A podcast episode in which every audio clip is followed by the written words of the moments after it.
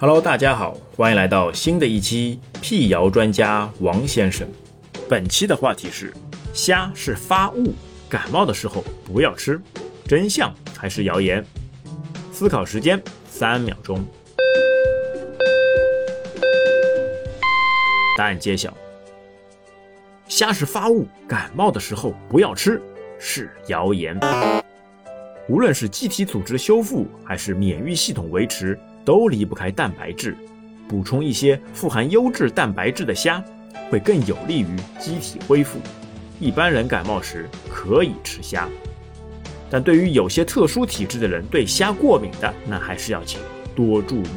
虾是富含超高蛋白质的食品，平常时候你白水煮虾，或者是红烧油焖虾，都是非常好的食材。此题您答对了吗？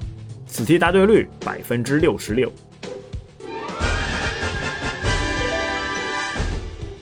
今天的问题就到这边，我们下期再会。